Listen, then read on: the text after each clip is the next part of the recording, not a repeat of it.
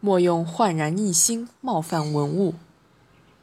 既不任旧如旧，坐视他们雨打风吹去，也避免改旧换新，做自毁长城的傻事，这样才能让文物自在的呼吸。给长城贴瓷砖，给黄河加栏杆，给珠峰修电梯，常用来形容不伦不类的闹剧。没想到，这令人痛心的一幕真的发生了。日前有媒体报道，曾被民间称为最美野长城的辽宁省绥中县小河口长城，在修缮后被抹平，变成一堵蜿蜒的白灰墙。当地文物保护部门称，该修缮项目每一步都经过审批，合理合法。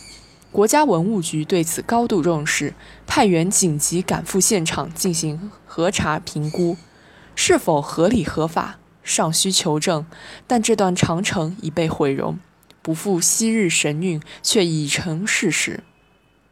曾有网友感叹，在这里远眺，仿佛能看到古老战争的硝烟，而如今长城变长墙，徒留一地尴尬。文物具有历史、艺术和科学等多重价值，但它和一般的艺术品不一样，历史价值是重要的。一段已有六七百年高龄的长城，极像一位沉默的历史老人，安静地打量着这个时代。它的独特气质，不是美不美可以简单涵盖的。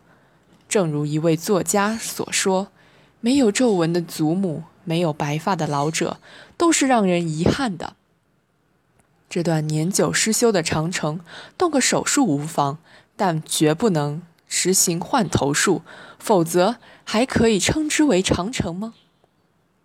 一般而言，文物保护包括两个层面：一是物质存疑不被破坏；二是基本风貌整体保留。这两个方面都保护好了，文物才称其为文物。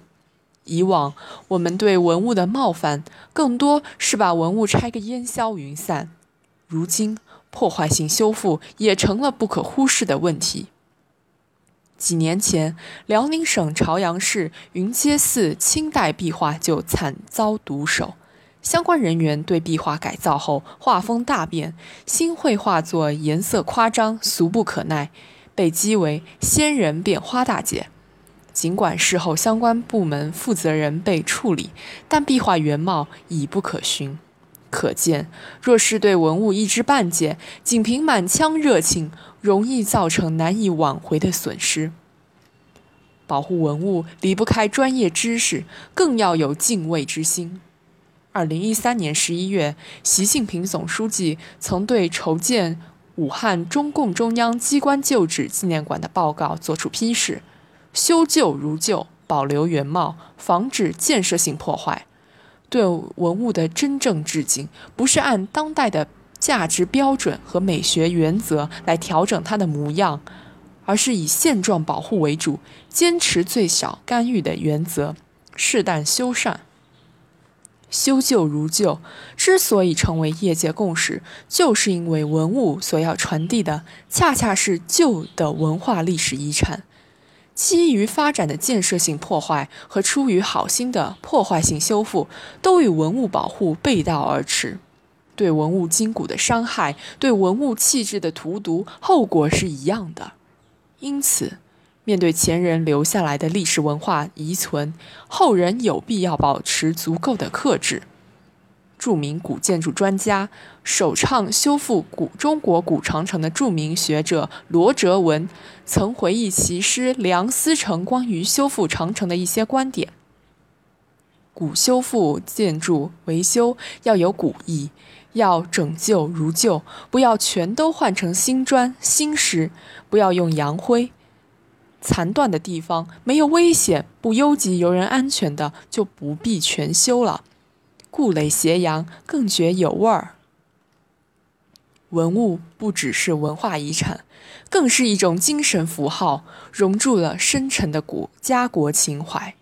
然而，它是古人留给我们非常脆弱的馈赠。进一步健全法律保护，才能保障他们的生存权。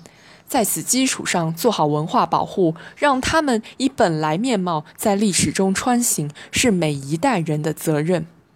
既不任旧如旧，坐视他们雨打风吹去，也避免改旧换新，不做自毁长城的傻事，才能让文物自在的呼吸，保护好历史现场，才能传承文明，后世子孙无论走多远，都能找到回家的路。